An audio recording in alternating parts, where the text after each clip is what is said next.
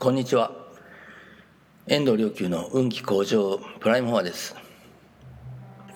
今日も人々がまあよりあの豊かな充実した人生を送ることを願って法を発信したいと思います、うん、人間はあの脳の実際の能力の何パーセントかしか使ってないとか、まあ、そんな話がありますけど本当ね人間のあの潜在力っていうのはもっともっとあの素晴らしいものがあの内在しているのに、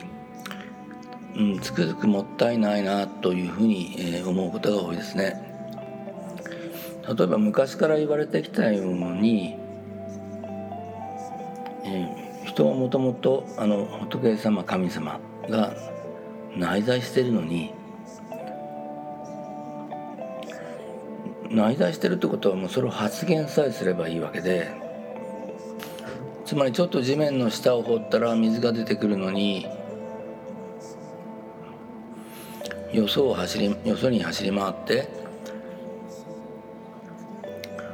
この本当本物の水じゃないものをこうあの飲んでしまう。そうやって、えー、とりあえずごまかす。いやそれは水ですらないかもしれない。まあ、というのはですねもし内なる、えー、仏様や神様が、えー、現れてきたら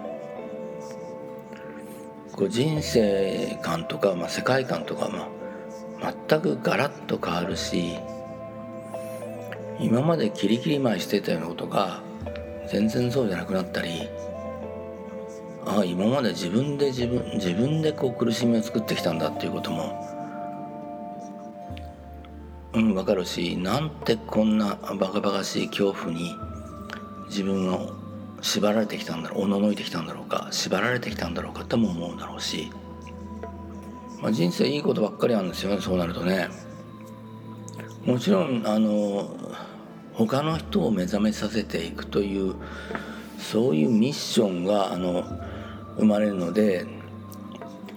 その分は大変にはなりますけれどでこれただこれは自分のためのあの苦労ではなくて人のための苦労なので何て言ったらいいですかね。意味が違うというか価値価値が違うというかやりがいが違うというかまあだって自分で自分の自分で苦しみを作り出して自分で苦しんでるってバカそれを取り除くっていうのはバカバカしいですけどね。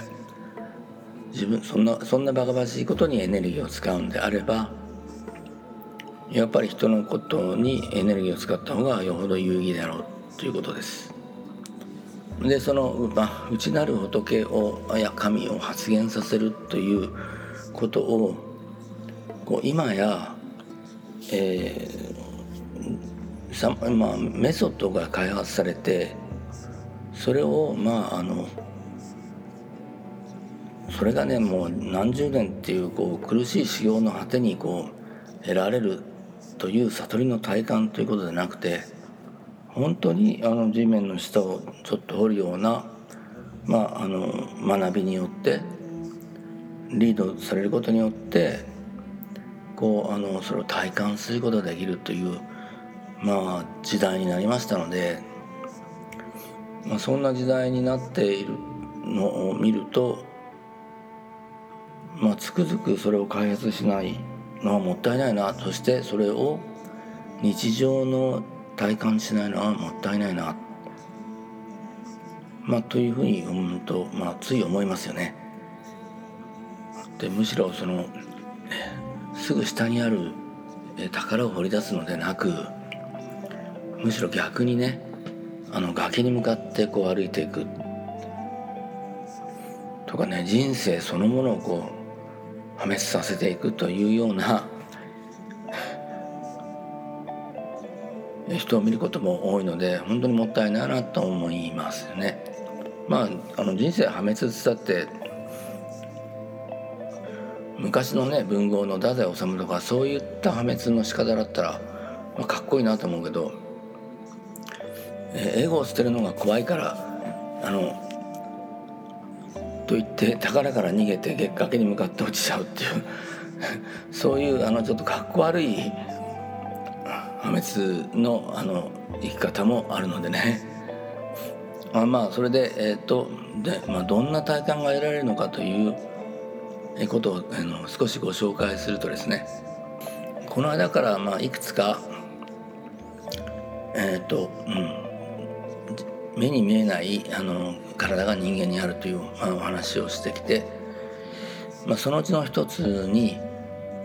えー、仏性の体というものがあって、まあ、そのうちの一つはとにかく大きいんですね。あの地球より大きくて成層圏ぐらいの大きさでまあこれあの聞いただけだったらそんなものあるのかいなそんなもの感じれるのかいなというふうに思われるでしょうけど、えー、皆さん感じられるし体感できるしその内容もあの自らの体験によってまあ実感できますので、うんまあ、98%の人はそれは体感体験することは可能ですので、まあ、これは事実を見ていいんじゃないかなと思いますよね。でその物質の体を、まあ、僕があの、まあ、発見したきっかけっていうのは何だったのかというと本当に大昔の話ですけど、うん、とにかくもう深いあの阿弥陀様との宇宙大霊とのこう融合を体感日常的にこう体感するようになった時ですね。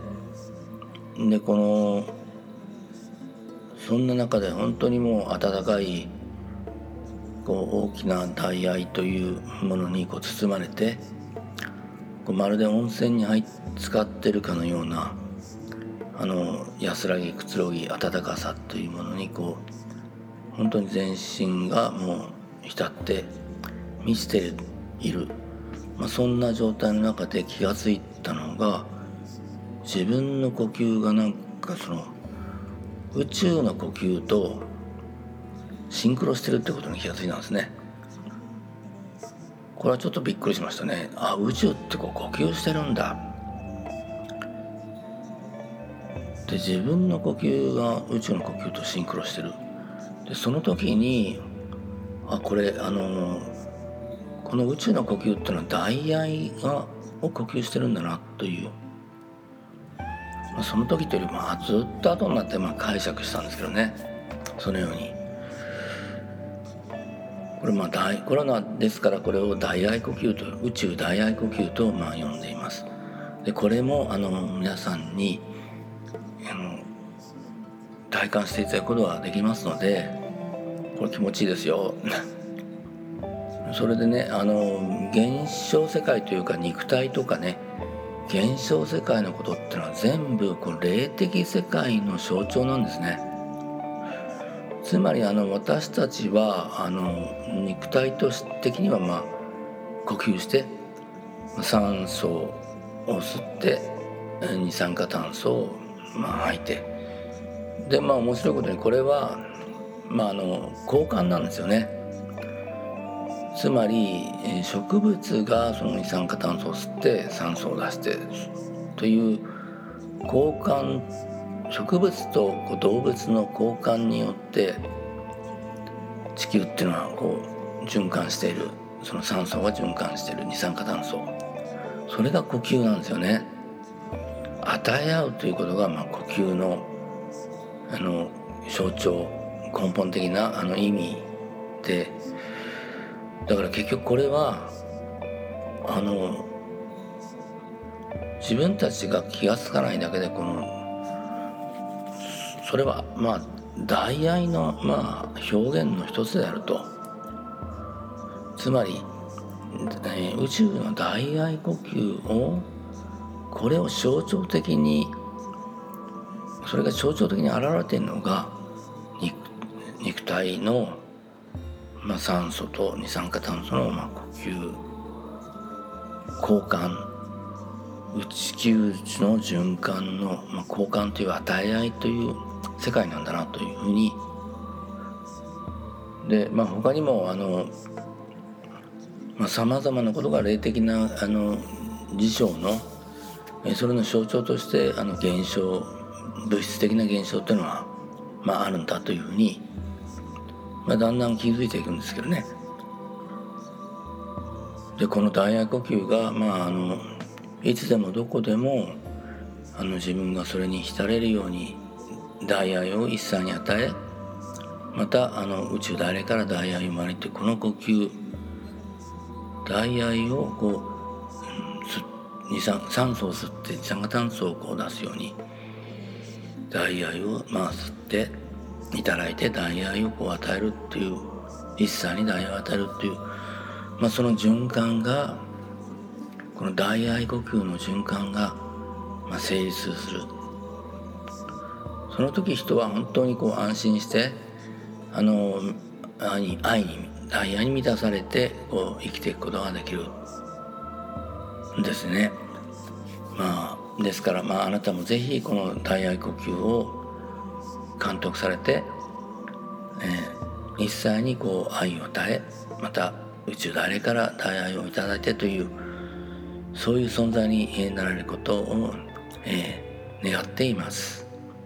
どうかあなたもあなたの周りの人もえー、世界の人々もこの大愛呼吸の中に、えー、生きてそしてあの安心と愛とに大愛に満たされまた大愛を愛を与えるそんな存在になられますように